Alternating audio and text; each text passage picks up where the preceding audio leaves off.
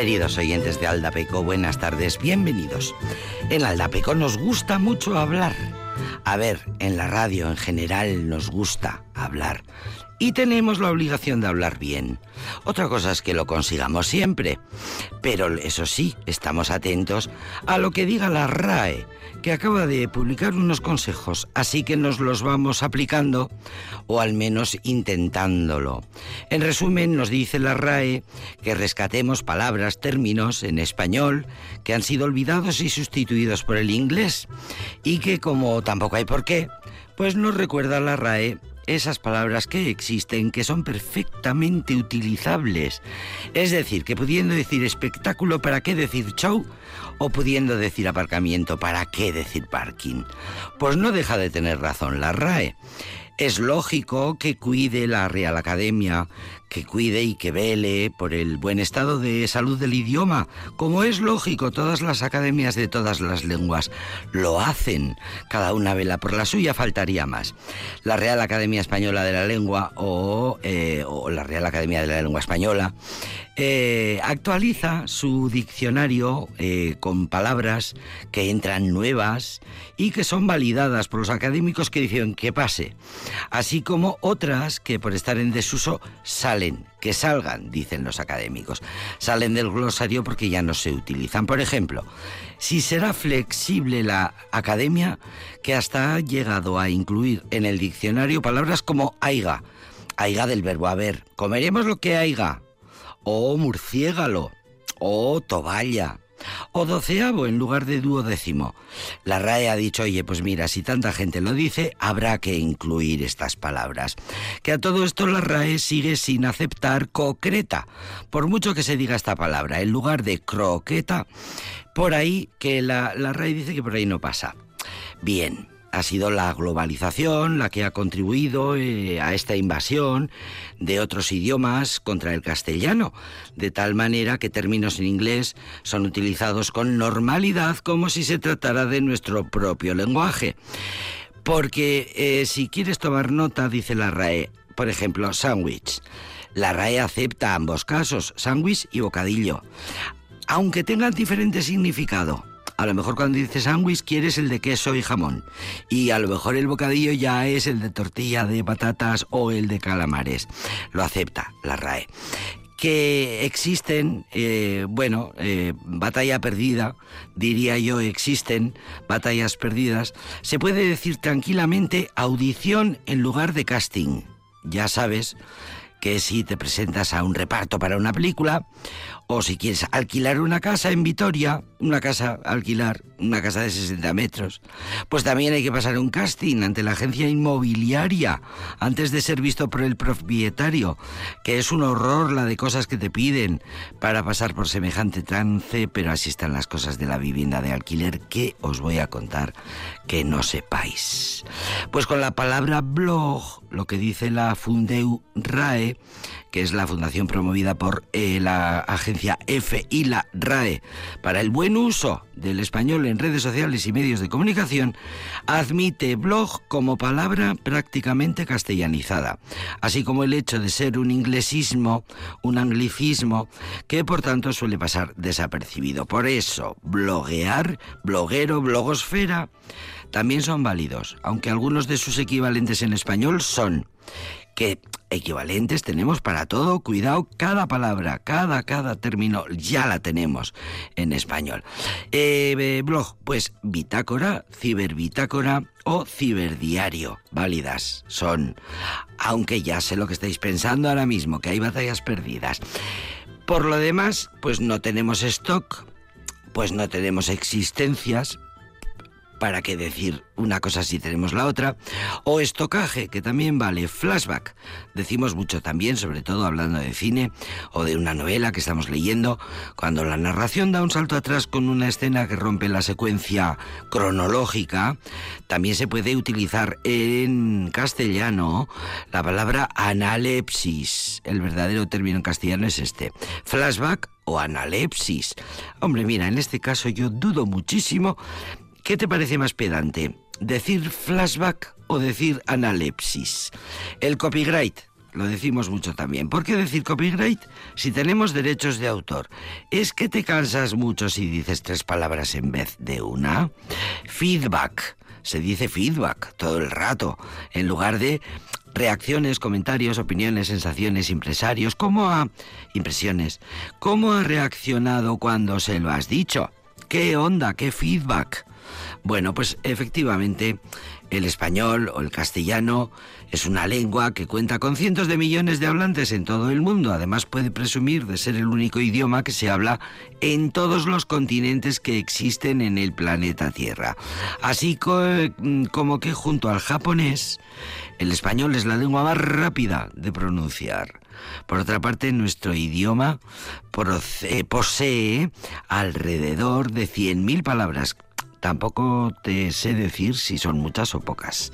Bueno, estos son datos de la Real Academia Española de la Lengua, todo lo cual les cuento a ustedes para su general conocimiento en Vitoria 2 de febrero, cómo pasa el tiempo, este fin de semana es Santa Águeda.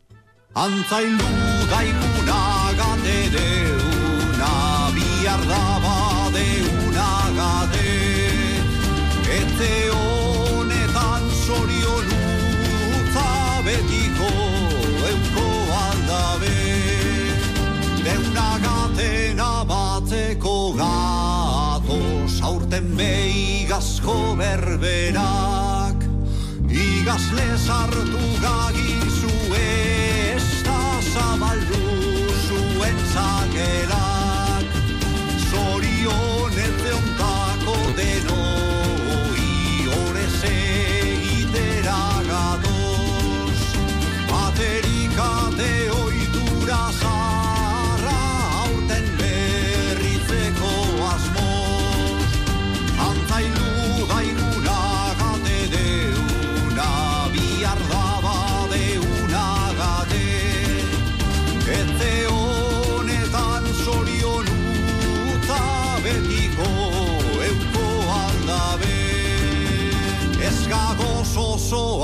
beratz niruz ez da ere oinetakoz, baina ez da rizano gabiltza eta kanta nahi dugu gogoz. Santa ageda bezperado Euskal Herriko eguna, ete guztia kantuz posteko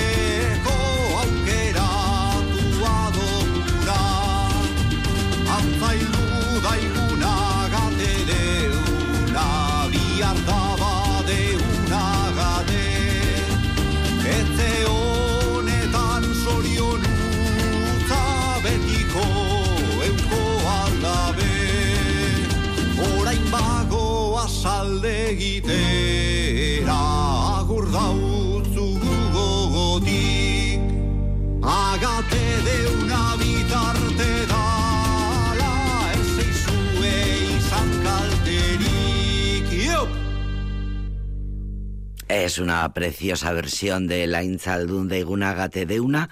Eh, betiko euko aldabe etxe honetan sorionucha, que es el mejor de los deseos, Betiko aldabe. Es el mejor de los deseos que tenemos unos para otros, eh, que haya eh, felicidad plena en todas vuestras casas. Es el mejor de los deseos y es la fiesta de Santa Águeda llevada a este estilo rockero de esta banda de la margen izquierda bilbaína de mm, ahora no te sabría decir con detalles si sois portugalete seguro que Gorka Torre que es el que me ha regalado esta canción me, me, me, me, me, me dice algo porque seguro que lo digo mal no sé si portugalete o baracaldo no te sabría decir bueno de la margen izquierda del Nervión de la ría del Nervión se llama eh, De Hiedra este trío es un trío que ya lleva unos cuantos años en la, en la música de Santurci. Si ya sabía yo que no tenía que improvisar. Son de Santurci, que me perdonen, se llaman de Hiedra, siempre están dispuestos a darlo todo por hacer una música propia, por mantener su rebel rock, que es un poco el estilo que ellos reclaman para sí mismo, eh, una de las bandas más entusiastas de la margen izquierda, de la ría.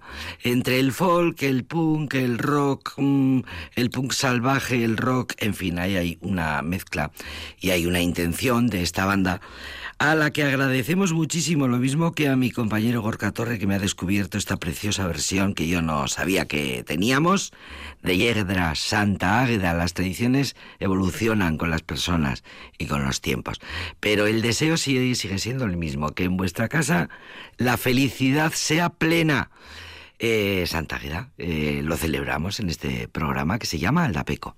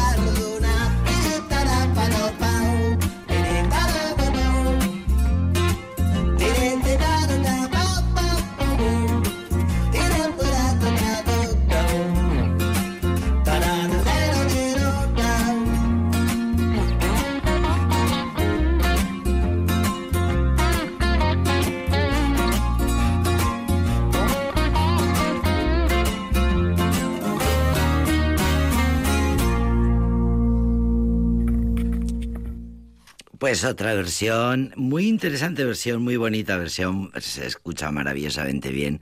Le va genial a, los versos de Santa Águeda con las maquillas de los eh, grupos que salen. Pues si hoy es dos, mañana será tres, pues eh, mañana por la noche, mañana por la tarde, mañana tarde noche, eh, los coros de Santa Águeda. Pues le quedó, la verdad es que le quedó ideal, qué bien le viene a los versos de Santa Águeda el reggae, le viene maravillosamente bien. Iñaki Basarte se dio cuenta de ello y hace ya unos cuantos años, bastantes años, que publicó esta versión, que solemos poner siempre, aprovechando, ya sabéis, canciones de temporada. Eh, bueno, pasar del tono solemne con el que se ha cantado siempre ese tono severo, solemne, con las maquillas golpeando rítmicamente el suelo. Bueno, pues eh, se ha ido reinventando y ya tenemos dos versiones, dos estupendas, las de De Hiedra, el grupo de Santurci, y la de Iñaki Basarte, al ritmo del reggae, que el reggae nos gusta mucho por estas tierras. Las baladas brasileñas, la música brasileña también nos gusta mucho por estas tierras.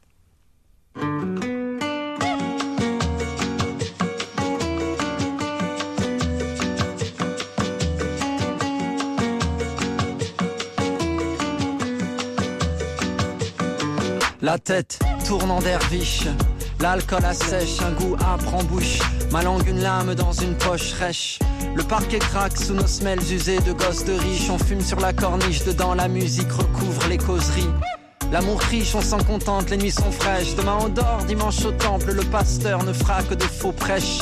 On a la vie devant nous pour user nos cartouches. Dehors la ville est belle comme si j'étais un bateau mouche. Degré dans le rouge, des couples copulent sur la lune. Copine c'est la luce, 15 ans d'âge transforme tes yeux en lagune Embouteillage de filles devant les toilettes. Merde, j'ai confondu les noyaux d'olive avec les cacahuètes. On danse nos solitudes sur des rythmes binaires. Tous par terre, le cerveau dans la brume, y a de l'humour dans l'air dans ces instants, bref, c'est le temps qu'on déjoue. Donc, dis-moi à quoi on joue avant les lueurs du jour.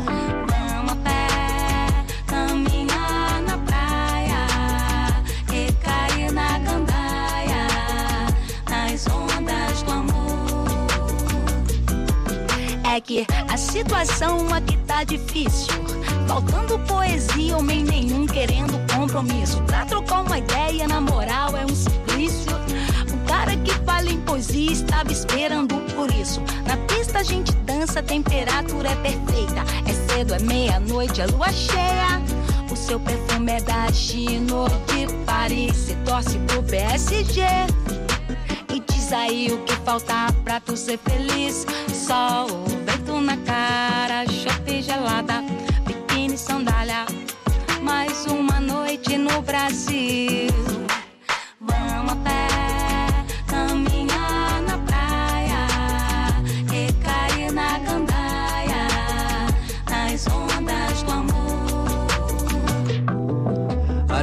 La tête dans les nuages, la nuit est bleutée. Lève les yeux là-haut, le ciel est à notre portée. Est-ce un drone, une étoile? Oh peu importe, fais un vœu. Le cadran essoufflé affiche une heure de couvre-feu. Cachaça, sucre canne, glaçon pilé. Mon petit cœur est un citron dans un mortier. Le ciel est comme la piste de danse où sont passés les temps sereins ont rien de porté à conséquence. Un fragment de volupté, un parfum, une archive, une fragrance d'été. Une fumée suffocante, tes contours et mes pensées me fouettent comme une pluie battante sur le pas de passants pressés. Viennent des lueurs à la fenêtre. La nuit qui meurt pour voir un nouveau jour naître. Et comme le temps nous est compté, j'irai camper sur tes lèvres pour m'endormir à t'écouter.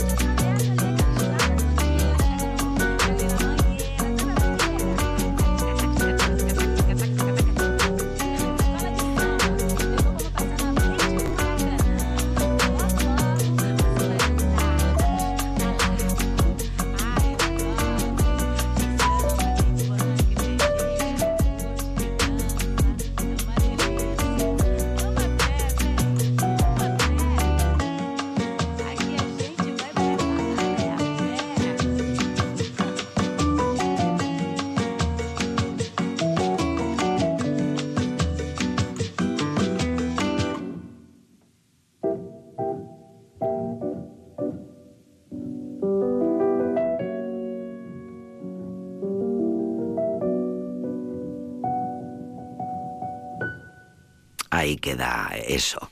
Confortable, encantadora, rítmica, maravillosa, que mm, muy gustosa esta balada brasileña, que así se llama. Balada brasileña se llama esta composición del rapero y escritor ruandés francés Gaël Feye, que nació en Burundi, eh, hijo de padre francés y madre ruandesa eh, de aquellas familias que emigraron a Francia escapando de la guerra a los 13 años tenía.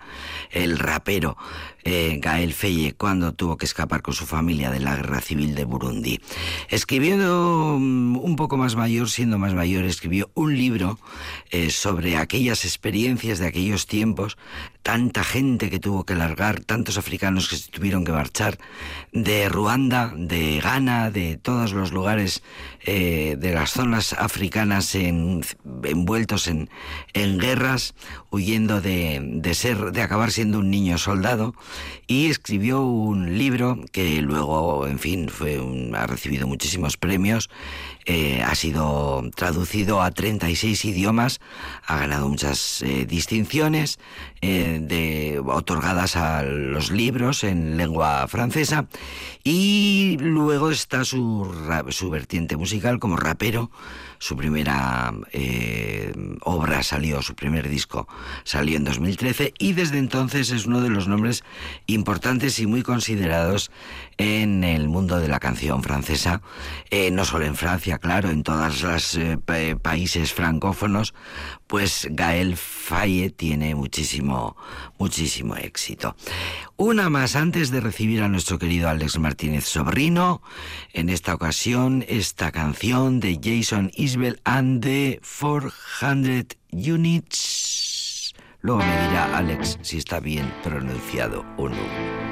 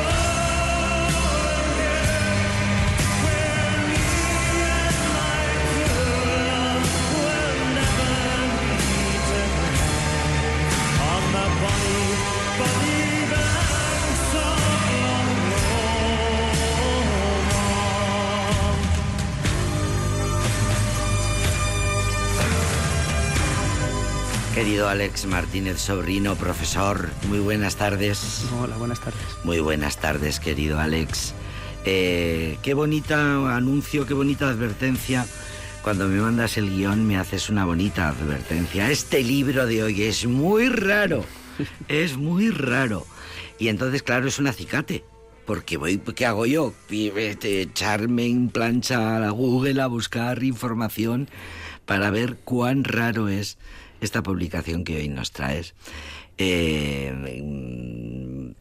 bueno, pues es un poco la misión de esta sección, lo solemos recordar de vez en cuando. Alex nos trae libros importantes, libros clásicos, libros que eh, tienen una razón de existir y es muy importante que conozcamos, por lo menos, eh, que sepamos de la existencia de este personaje, de esta obra y de este libro que es, me decías que es como una recopilación de algunos de los escritos del personaje que hoy vamos Sí, a... por lo que por lo que dice la autora del, del libro, porque ya ves, bueno, tú ves Libraco. libraco. Libraco. eh, y- Eso es, pues, imagínate un azulejo.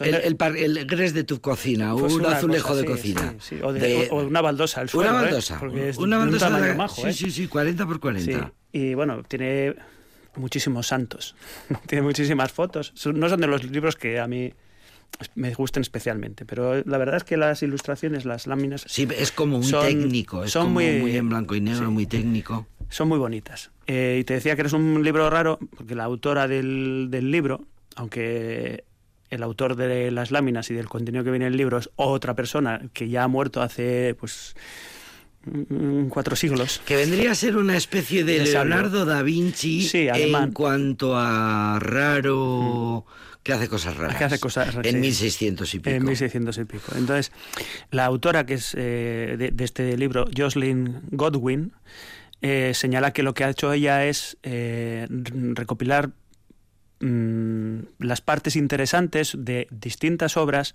porque este hombre escribió muchas cosas, de Atanasio Kircher. Este era el Esto hombre. es en- esto es en- Atanasio Richter. Eh, Kir- Kircher. Kircher, Este- esto es en español. En latín sería Atanasius Kir- Kircher. Kircher. SJ, que eso quiere decir Societatis Jesu.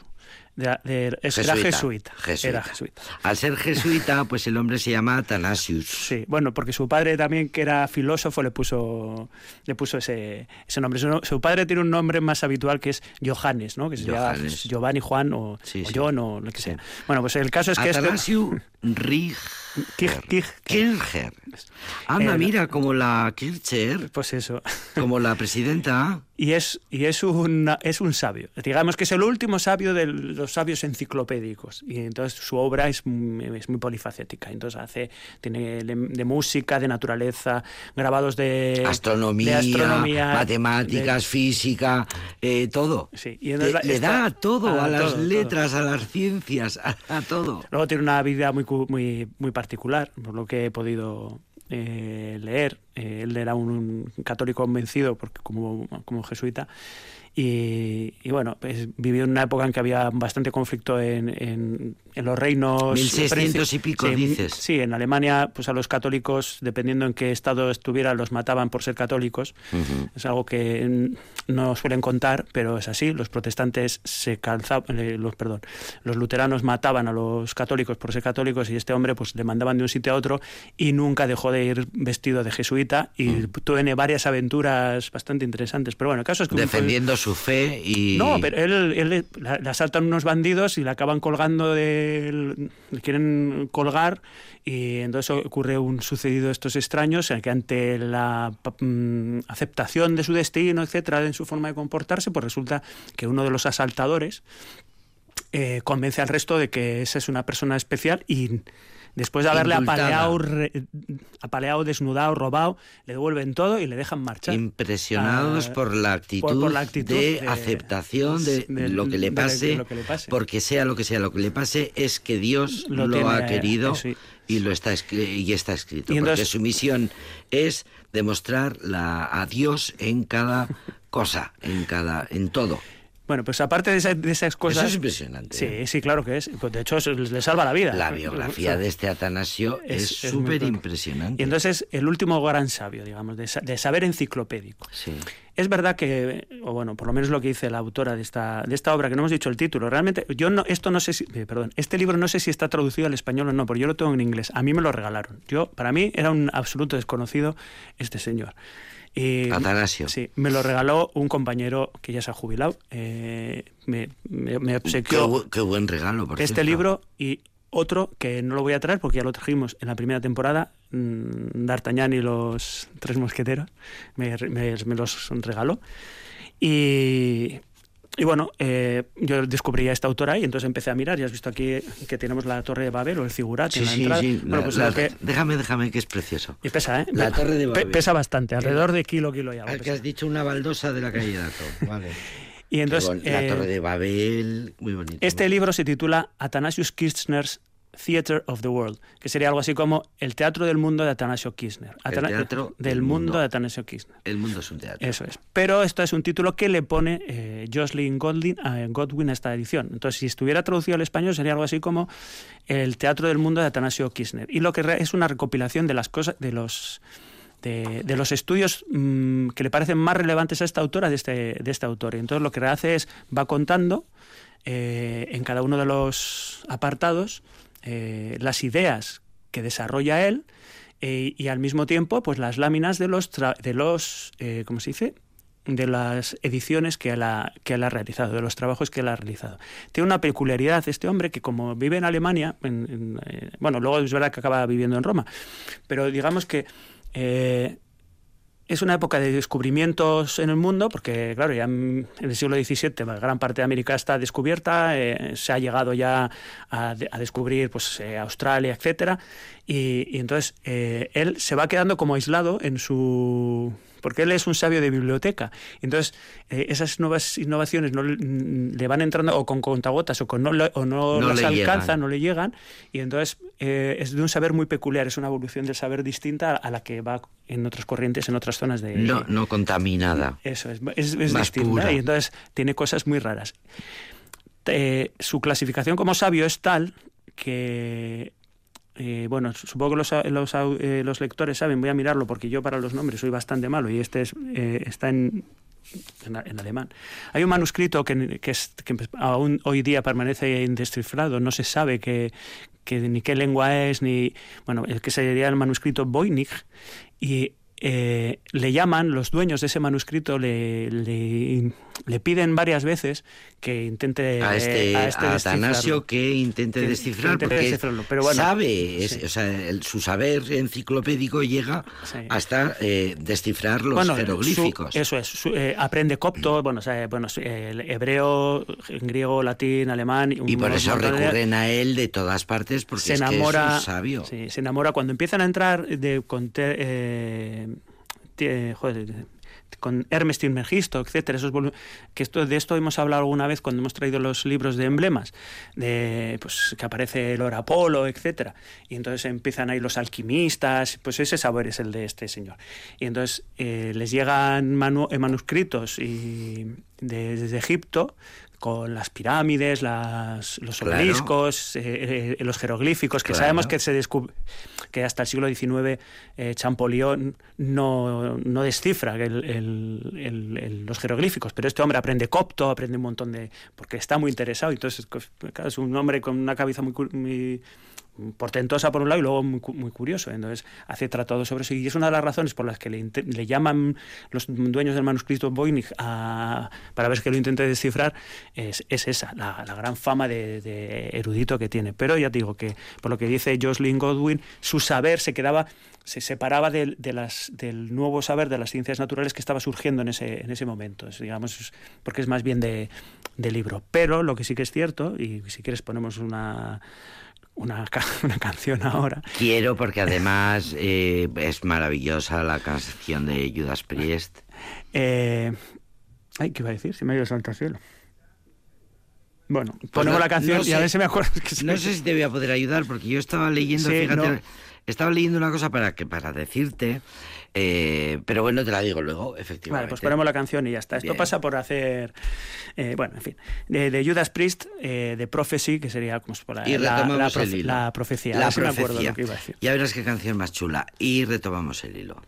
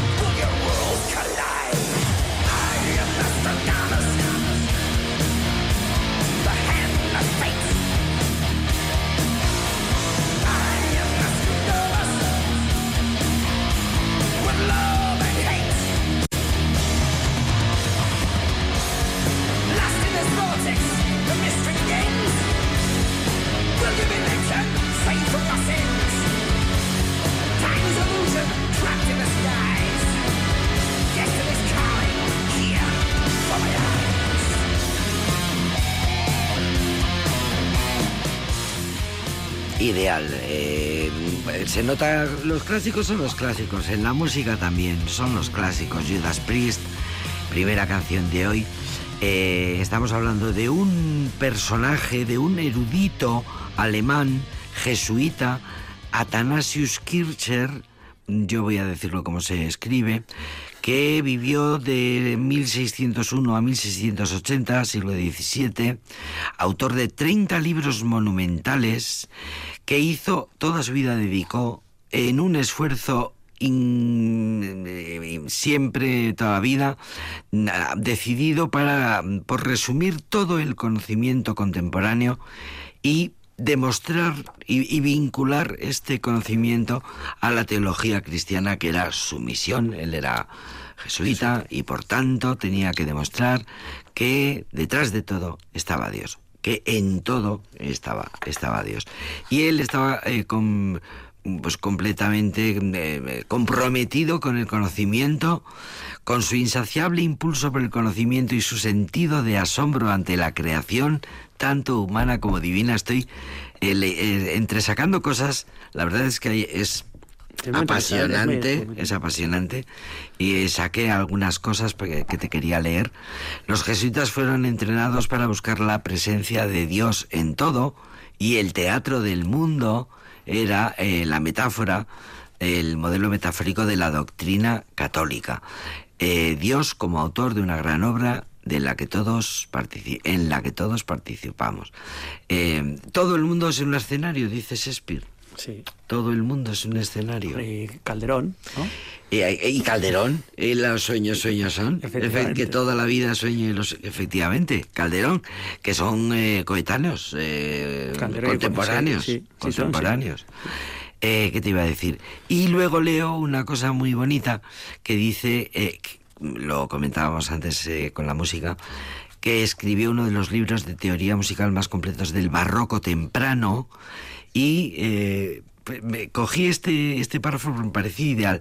La curiosidad barroca es omnívora, acumula conocimientos como se acumulan objetos preciosos y bienes sensuales, porque es esa un poco la esencia de este personaje, ¿no?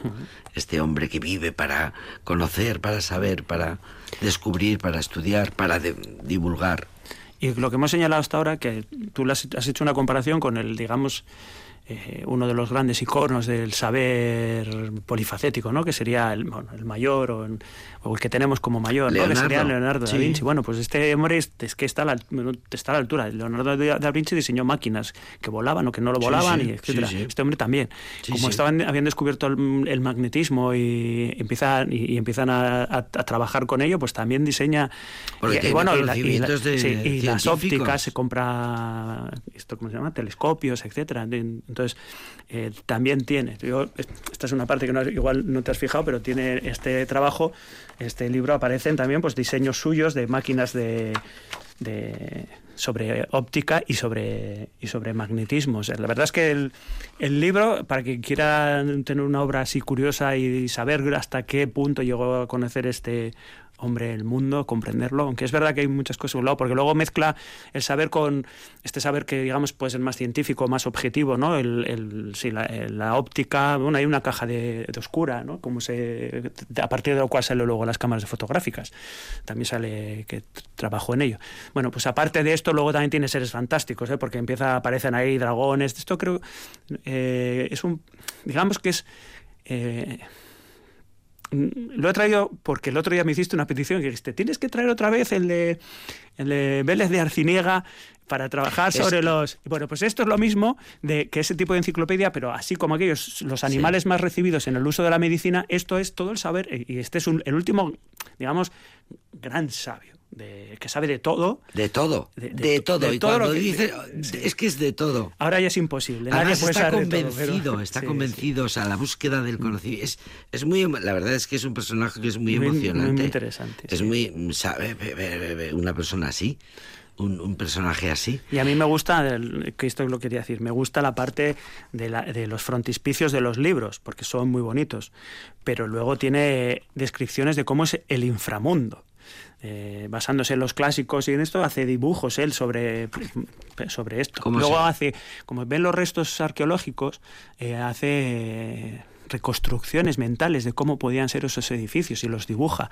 Hace también planos y mapas del mundo con la información, un poco como trabajaba eh, Estrabón, etcétera, ¿no? Los grandes historiadores de la antigüedad que no salían de la biblioteca de Alejandría, pues con y entonces hace, hace mapas, los dibuja y poniendo y sale mapas mapas de el América, de no sé, conocimiento por el es- conocimiento, el saber es- por el Es saber. una exageración, la es verdad. sí, y sí, le digo sí, que luego también pues sale- Uy, sería un friki, también te Ah, digo. hoy día un sí, friki, hoy día un sí. friki. Sí. Cultísimo, cultísimo, sapientísimo, pero un friki, porque todo el rato está en la biblioteca estudiando y midiendo. Porque como verás, estas láminas, pues estos seres no existen. No sé- ahora mismo no sé muy bien en qué apartado estamos aquí. Eh, imágenes de los dioses. Bueno, pues son recreaciones a partir de... Pero bueno, es un libro muy interesante y para regalar está muy bien. Estaría bien que estuviera O sea, en español si a alguien le interesa en español, Juan, pero si no, bueno, se lo puede hacer el en inglés. realismo fantástico, anda que no se habrá inspirado en este hombre. De, muchas cosas de aquí. sí. Viendo estas láminas dices, mira de dónde han sacado el realismo fantástico, mira de dónde ha tenido. Es verdad, ¿eh? es cómo, eh, cómo se influye, eh, cómo es el conocimiento, y el conocimiento. saber, ¿verdad? Cómo se va traspasando, eh, cómo va influyendo en las generaciones lo, de sucesivas. lo de la cámara oscura y lo de las imágenes en, en movimiento, cómo se hace con los... Que me recuerda muchísimo a Da Vinci, te lo prometo. Claro, ¿eh? sí, claro, por si basará en cosas que sabía, pero claro, es increíble la cantidad de conocimiento que tiene. Es un descubrimiento, Eh, es y, un descubrimiento este personaje. y esta... la- que existió de verdad, Sí, que sí, fue un que así. jesuita de 1600 y pico. O sea que. Y la autora del- de, la- de este libro, de esta edición, dice que es cierto que la obra es ingente, que, que ya nadie se la lee. Porque, pero Es porque mucho, un- por un lado es porque es inabarcable, pero luego por otro lado porque muchos de los desarrollos quieren llegar a. Al final, eh, Está su, saber es, superado. su saber es mucho, pero es eh, el mismo. Entonces, mm, para 34 volúmenes de mm, contenido no original no da. no da. Entonces, que muchas veces los tratados se alargan innecesariamente porque empieza a explicar, a explicar y repite mucho conocimiento y se hace un poco eh, tedioso. Y que por eso las la gente no. No, no, no lo lee. Entonces, esto es, digamos, que es un breviario que ha hecho ella de las cosas que a ella le parecen más interesantes y la verdad, bueno, pues eh, pa- para, para un primer paso ya ¿Habrá está. personas, eh, como, ¿Habrá personas como este Atanasius hoy día?